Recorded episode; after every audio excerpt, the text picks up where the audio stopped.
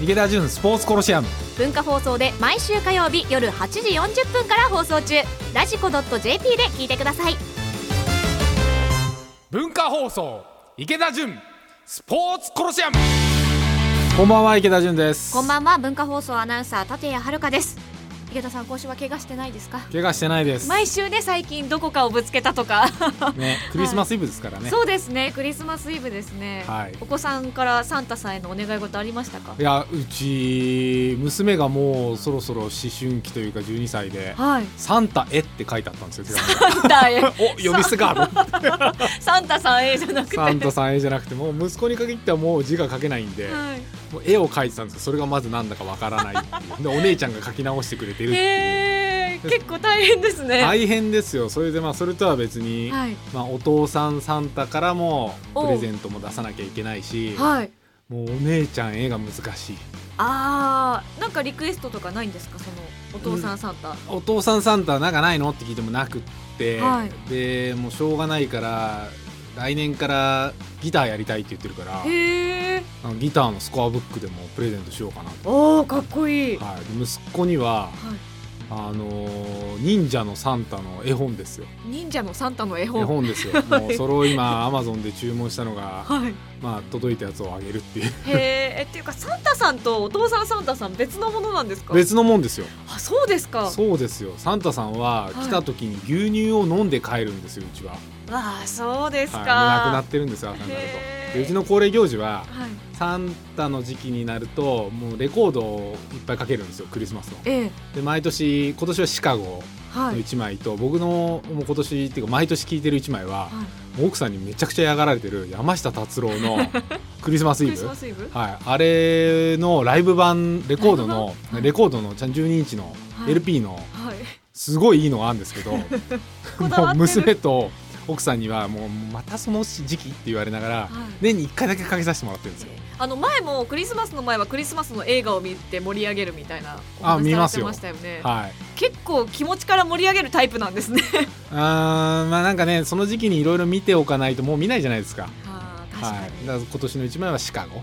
で去年はボブ・デュランの,、あのクリスマスアルバム。へえ、はい、来年は何なんだろうなと思いながら皆さん温かいクリスマスをお迎えのことかと思います、ね、素敵なクリスマスイブをお過ごしください、はい、そしてあのスポーツコロシアムもですね今年最後の放送となります。そうですね、はい、年末年始。あそうですか。もうお休みしようと思ってもうここは大掃除ですよ。そうですか、はい、あの年末年始スポーツもたくさんありますけれども何か注目しているものありますか？いやもう今年は箱根駅伝ですよ、ね、あえ箱根駅伝とか見られるんですね。あのー、僕例年いないんですよこの時期に、はい、スキーに行ってたりとかして、えー、そういうイメージですね。うんそう休みが取れなかったんでいつもこの時期しか休みがなくて、はい、野球の会社やってた時は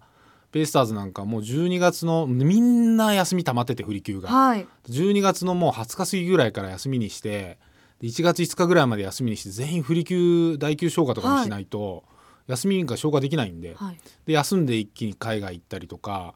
あの早く出れば安いじゃないですか海外も。で行ったりとかスキーに行ったりとかしてたんで、はい、久しぶりに今年は日本にいるんで。ああそうですか、はい、箱根駅伝なるほど。はい、何でしたっけ、やっぱりやっぱり大作戦。青山学院大学の原監督が今年発表した作戦。うん、うん、もうちょっとだんだん僕の中では飽きてきたんですけど。え、今年がゴーゴー大作戦、去年がハーモニー大作戦ということで。うん、何、何だったか覚えてないですもんね、ゴーゴーとハーモニーの中身が。ね、なんかね、ハーモニー奏でるみたいなとか、五、うん、連覇狙ってゴーゴーみたいな。そうです。一応僕早稲田出身なんで、はい、気持ちでは早稲田を応援してるんですけど。はい。まあ、これまた言うと怒られるんですけど、ええ、僕競技の内容とか結構どうでもいい人で、はい、あれがどういうふうにこう世の中で騒がれるんだろうと。で毎年毎年あの原監督の言葉が話題になってて、僕が一番気になってるのは、はい、大学の駅伝の監督って年俸いくらもらえんだろう。はい。確かにあんまり想像できない、うん、そうですね、はい、でちょうど昨日僕はスタンフォードのスポーツの方に会ってたんで、はい、スタンフォードとかだとやっぱりうん千万円もらえるんですよ。へえ。うん。大学側からスポーツの一番偉いトップとかになってくると、はい、アメフトの本当に一番トップの監督っていうかヘッドコーチとかになると数億円じゃないですか。はい、でも日本の僕の感覚ですよ。どんなに有名になろうと15002000いかないんじゃないかなっていう感覚、はい、分かんないですよ事実は、はい、でもそんなもんじゃないと OB 会も納得できないし、やっぱりなんでそんな俺より高いんだっていう教授も出てくるだろうし、はい、やっぱり1500とかがマックスなのかなって思いながら見てるんですけど。結構大学によって差もありそうですね。そう思うと、うん、でもあの原さんを超える監督って出てこないじゃないですか今のところ。まあ目立つ方が、うん、だってなはい、なんとか大作戦って言ってれば青学青学がやっぱりだとか言ってればニュースになるわけじゃないですか。まあメディアにもたくさん出られてますしね、うん、だったら1500万ぐらいだったらもう少し発信力のあってしっかり指導できる人をどんどんどんどんこう結果出なかったら変えていくぐらいの、うん。3年契約とかしてね3年契約5,000万とか4,500万でも何でもいいんですけど、はい、して雇っていけば監督が出てくるんじゃないかなってもっともっと僕ビジネスチャンスが箱根駅伝はいっぱいあると思っていてもともとあのユニバス、はい、大学スポーツ協会？の話が僕あった時にはやっぱりそこに触れないと改革できないだろうと、一番大きな既得権益もそうだし一番大きなコンテンツ、うん、もうみんなが知ってるじゃないですか。だからあれをどうにかしないといけないんじゃないのかなと思ってたんですけどやっぱ行動で僕もたまに見るんですよ。はい、みんな旗振ってるじゃないですか、ええ、読売新聞と書いた。はい、でももう野球も実はタオルマフラーの世界あれサッカーから来てると思うんですけど、はい、タオルマフラーの世界が来てもう今やジャニーズとかもそうですよね。みんなタオルマフラーで応援する、はい、あの世界に野球がなったのって本当にここ78年の世界の中で一気に変わったんですよね。僕が社長になった8年前っていうのは荒波翔っていう選手がいて、はい、彼が打席に入る時にみんなタオルを回すっていうのがベイスターズで始まりなんですよ。はい、でその時には全員分のタオルマフラー選手の分って売ってなかったんですよまだ。へで当時から箱根駅伝は沿道で読売新聞の旗をパタパタパタって振るじゃないですか。行くともらえて。はい、でだんだんだんだんタオルマフラーに変わってきてるんですけど、うん、もっともっといろいろグッズが出て行動沿道で応援している人があああれは早稲田のタオルマフラーだなとかあ回してるなとか、うん、そういう風な世界にビタッとななってるのかどうかが今年僕ちょっと久しぶりに生で見るんでどどれぐらい沿道の景色って変わってんだろうと。あまあ、去年は東海大学が優勝して青学の、ね、連覇を阻むという形で、まあ、競技自体も盛り上がりましたけど今年はじゃあちょっとその沿道の応援がどうなっているかも私も注目して見てみたいと思います。うん、あとやっぱり早稲田でしょ母 校の。はい一応早稲田ですから、私法政大学出身なんで、はい、やっぱり法政ですね、はい、もうどこでも言えるじゃんやっぱりね、ね、やっぱり大作戦、はい、頑張って文化放送でも箱根駅伝2日間中継しますのであじゃ両方聞かなきゃ。はい、沿道の方も聞いていただけたらと思います、文化放送池田純スポーツコロシアム。横浜 DNA ベイスターズ初代社長で一般社団法人埼玉スポーツコミッション会長の池田純さんとお送りしていますがここからはポッドキャストでお聞きの方々にお届けします、はいえー、今週入ってきたニュースですがロボット球審がメジャーリーグで5年以内に導入というものがありました、メジャーリーグ機構と審判員組合が2024年までの労使協定でコンピューターによるストライクボール判定を導入することで合意したということです。すでにメジャーリーグと提携する独立リーグのアトランティックリーグなどでは一部で導入しているということですね。ロボットがストライクボールを判定する。どうなっちゃうんですかねこれねやっぱりでも人間の審判の方がやってると人によってねちょっとストライクゾーンがいや結構ばらつきありますよ。ありますよね。社長やってた時に後ろで見てた時に「バカポールだろあれ」とか。はい、どう見たって高いだろう」あの観客席に行っても今のボールだろうみたいなのありますもんね。それを僕は僕は社長でしたけど、はい、まあその野球界の方々と一緒にそんな話しょっちゅうしてましたよ。あお前今のさっきあれストライクって言っただろ。言ったよな社長。みたいな。同じコースみたいな。言ったと思いますよ。あれ同じ位置っすよね。みたいな、はい、でもでもそれも含めてなんか野球の面白さというか、はい、日本の野球の良さって昭和の時代から続いている、はい、あの野球のやじであったり、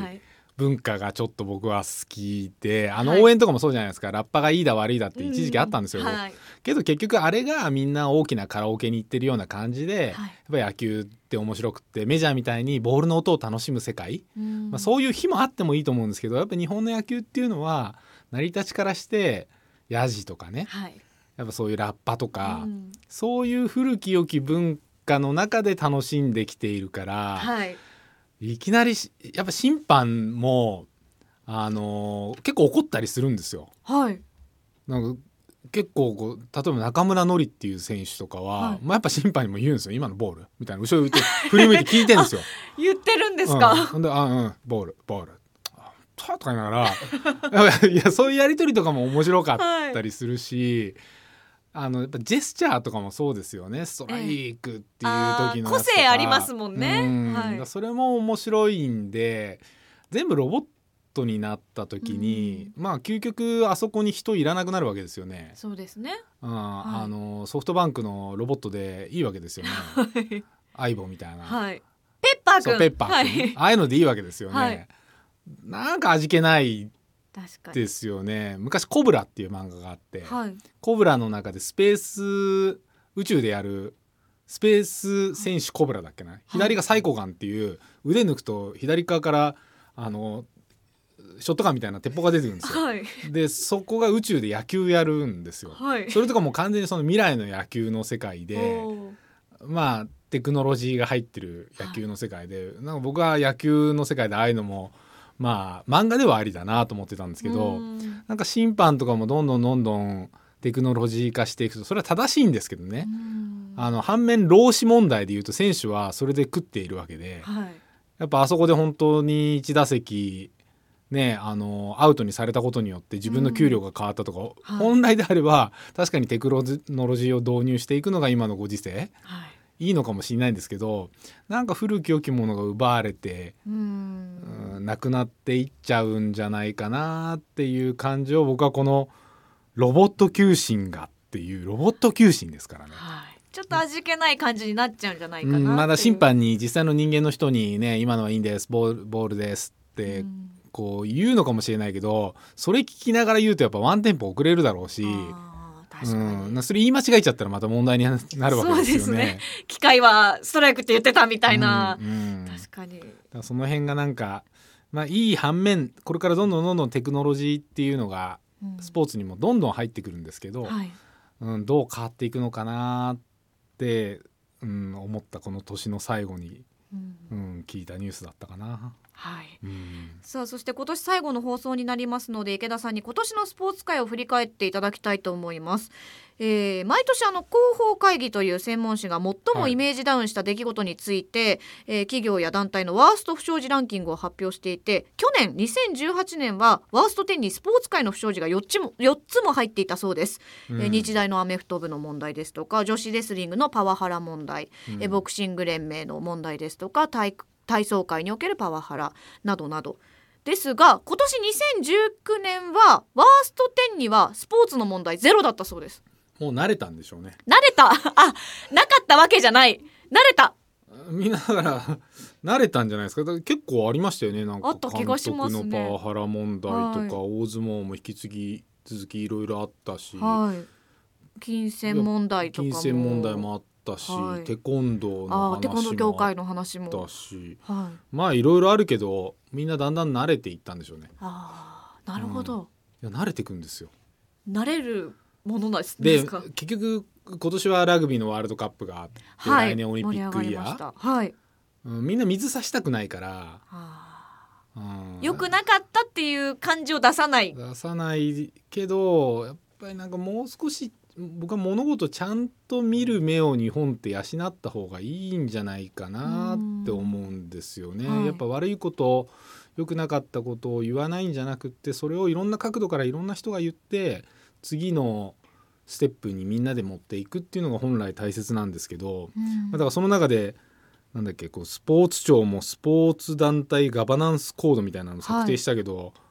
結局何でしたっけ理事の定年を最長10年にする、はい、とか女性理事を40%で外部理事を25%にするとかなんとかいろいろ言ってるんですけど、はい、まあ高度じゃね、うん、それ守んなくても別にペナルティーないだろうし、はい、うん。なんかもう少しみんなが一時期あったじゃないですか。日本がいろいろ問題起きてる時に雀荘に行かせてみんなを骨抜きにするみたいな、はい、かれこれな何十年40年ぐらい前の話ですかね。はい、なんかその骨抜きにするんじゃなくってで特に今スポーツ界とかもあの悪いこと言うと出禁にしたりとか、あんまり言わせないようにしたりとか言論統制じゃないけど、はい、いい論調に持っていこうとするんですよ。でもそれってね無理があって、うん、それを言われた記者とかはやっぱり言われたって裏で言うしそうじゃなくていろいろけんけんがくがく自由に議論をさせる、うん、例えば僕がベイスターズの社長になった時今から8年前ですけど、はい、まあスポーツ記者からめちゃくちゃ言われたわけですよ。あんな若造に何できんだとかジーパンで行きやがってとか、はい、で僕がなんか悪いこと悪いことじゃないけど良くないことしたと思われた時僕的には正しいことしてるんですよ例えば、はい、その選手が未成年がどっかでタバコ吸ってるのが見つかって、うん、でテレビの記者さんに見つかって問題だから社長の責任じゃないかって言われた時に記者と突然手のひら返したかのように前前日まで優しかったのにスポーツ新聞の記者が。僕のところに来て「あんたの責任じゃないかあんたが辞めるべきだ」みたいなこと言われて何なんだこの人って思って、はい、なんでタバコ吸って未成年が吸ってそれはいけないけど、はい、なんでいきなり僕の責任で直結するんだろうって、うん、ああこの人僕に対してよく思ってなかったんだなと思いながら、はい、けどそれも含めてじゃあそれを言った時に僕がどういう反応したとか書かれてもあそういうふうに社会は見るんだなとか、うんまあ、一個一個学びが僕の中ではあってそれに対してじゃあ球団としてどういう対応をしていかなきゃいけないタバコに関してはこうするっていうので例えばもう一気にあのファームのタバコ喫煙所とか撤廃したりとか、はい、で罰金取ったりとか、うん、一切タバコを吸わせないような球団作りにしていきますとかいう中でやっぱ時代に合った、うん、昔はタバコ OK だったわけですよ。はい例えば私が社長になった時っていうのはもうちょっと正確な数字忘れましたけど全選手のうち70%とかが80%ぐらいがタバコ吸ってたんですよ。へうん、でそれは昭和の時代からの流れで、はい、で例えばキャンプに行ってもあの沖縄のキャンプですよ。テントで見えないようにしてその中で選手がタバコ吸ってたりとか、うん、でまあ昔の選手に至っては、ね、その移動中の空港で普通に喫煙所でタバコ吸ってたりとか。でそれをやめろって言ったりとかで時代によってはバス2台で試合の間移動するんですけど、うん、1台は喫煙者で1台は禁煙者とか、はいはい、もう乗れなかった選手喫煙号に乗っちゃった選手とかも地獄なわけですよ。はい、でじゃあもうそもそも2台とも禁煙にしようとかやっぱり時代に合わせて変えていくしそれをその選手たちが言うからっていうので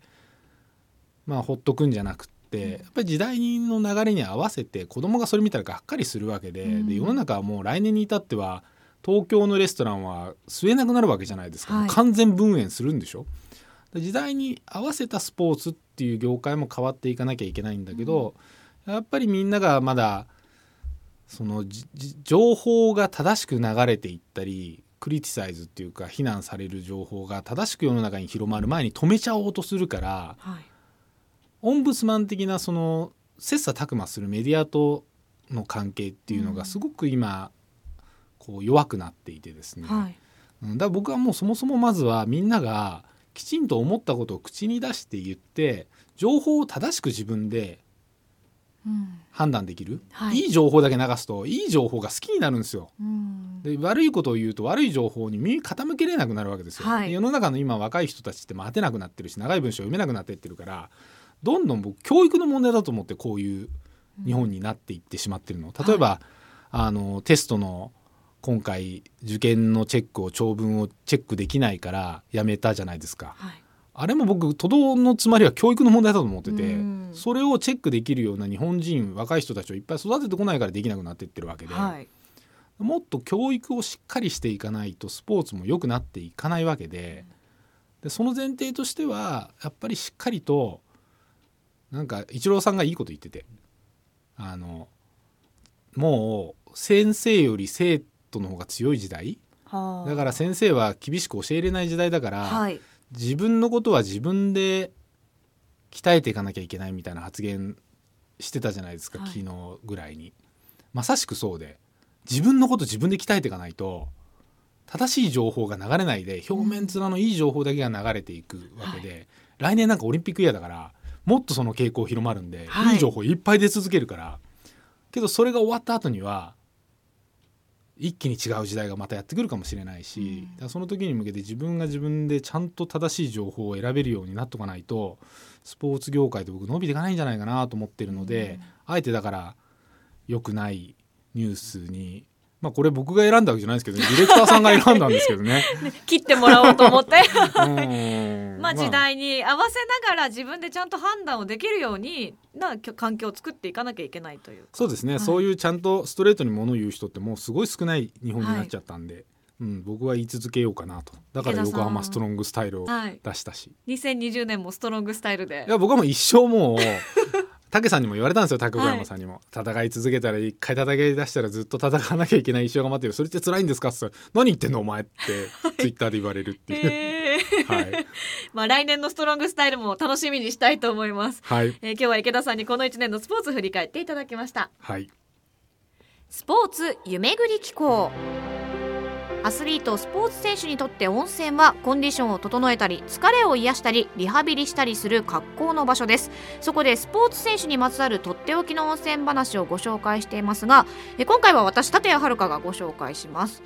えー、埼玉県の飯能市、えー、宮沢湖温泉きらりというところをご紹介しますあの私女子サッカーのなでしこリーグ2部チフレ AS エルフェン埼玉というチーム飯能市にホームがあるんですけどどこですかそれ？そこにあのクラブ PR サポーターっていうのをやってるんですよ。でこのチームの選手に教えてもらった温泉で実は私行ったことないんですけど今一番行きたい温泉ということでご紹介します。飯能市今あのムーミンの街としてをしていてですね今年あのムーミンバレーパークというのができてそのメッツァビレッジっていう場所があるんですがですか、ね、うんどうなんですかね、ね、あのできた時かなり盛り上がってましたけどね、うん、そのすぐ近くにある温泉です。キラリというところですね。え宮沢温泉美肌効果を持つナトリウムイオンと炭酸水素イオンが多く弱アルカリ性でお肌の角質を柔らかくしてツルツルにする美人の湯ということで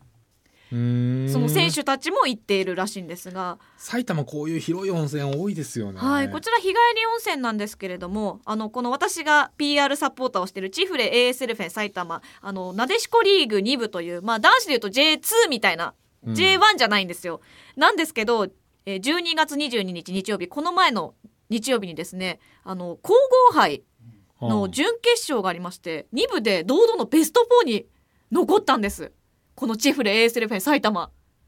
すごく今年頑張ってですね。で、あの、準決勝でなでしこ一部の優勝チーム、超強豪の日テレベレーザっていうチームと戦ったんですけど、はい、延長戦までもつれ込むすごくいい試合をしてですね、まあ、残念ながら2対1で負けちゃったんですけど、本当にいい試合を見せてくれました。勝つと思っても本当に。どこが運営してるんですか？あの、チフレ化粧品がスポンサーで、あの、そこの子会社で、あの、チームの運営をする会社ができてるんですよ。1億円ぐらい売り上げいってんですかね。売り上げはちょっとわかんないですけど、私。ななでしこはね、はい、1億の壁が多分あるはずなので、はい、1億いってくれると。いいんじゃないですか。そのチフレ化粧品がいっぱい出すんじゃなくて、はい、お客さん入ったりして。そうですね、ね、あの池田さんは埼玉スポーツコミッションの会長もされてますから、はい、埼玉あのチフレ ASL フェン埼玉もありますし浦和レッズレディースも、はい、あの女子のサッカーのチームもありますし、はい、ぜひこの女子サッカーも盛り上げてほしいなと思って、はい、今日はご紹介しました。みんなでこのキラリ温泉で。そうですね。はい、はい、あのとてもお湯もいいということで私も近々行きたいなと思っています、はい、えー、アクセスご紹介します。お車の方は県央道狭山日高インターチェンジからおよそ6キロ電車の方は西武池袋線飯能駅から路線バスで10分ほどです、うん、えー、今日は飯能市の宮沢湖温泉キラリをご紹介しました。ということで今年の番組も最後最後ですね。ですね。大掃除ですよ。大掃除。いや一番困ってんのが、はい、大掃除やろうと思ってた2627、はい、なんか雨予報だし。寒いし。寒いし 窓もやんなきゃいけないし本棚もやんなきゃいけないし下駄箱もやんなきゃいけないし。結構本格的にやるんですね。いやもう今年はやろうと思って。まあ日本にいるし日本にいるしで28日にテニス忘年会がで夜高校の同級生との忘年会があって。いいですね、うん、で29がゴルフの仲間と忘年会があって。また怪我するんじゃないですか？気をつけてください、ね、いやいやもう一気に久しぶりになんか年末ゆっくりできるんでまあ年末らしい年末を過ごされるということで。でおせち料理食べて、はい、31日に「紅白」を全部見てみようと思って。浮気しないで、浮気しないで。ちょっと変えたりしないで、まあ、するんでしょうけどね。まあそういうものですね年末は。で箱根駅伝見て、はい。正月らしい正月。楽しみですね。で1月5日からテニス打ち始め。おお、はい、仕事も始めて。仕事も始めて、はい、はい、いい年にしたいなと思っております。今年もね聞いてくださった皆さん一年ありがとうございました。はい年末いい正月過ごして来年は綺麗さっぱり、い。い年を。いい年を。まあオリンピックイヤーだからみんな楽しい年じゃないですか。そうですね、はい、盛り上がりますね。はい。でも浮かれずに はい、自分のことは自分で鍛えて、はい。えー、ということで皆さん一年ありがとうございました。ありがとうございます、えー、ここまでのお相手は？池田純と。文化放送アナウンサー立谷遥でした。来週はこの番組お休みですので次回は1月7日となります。はい皆さん良いお年を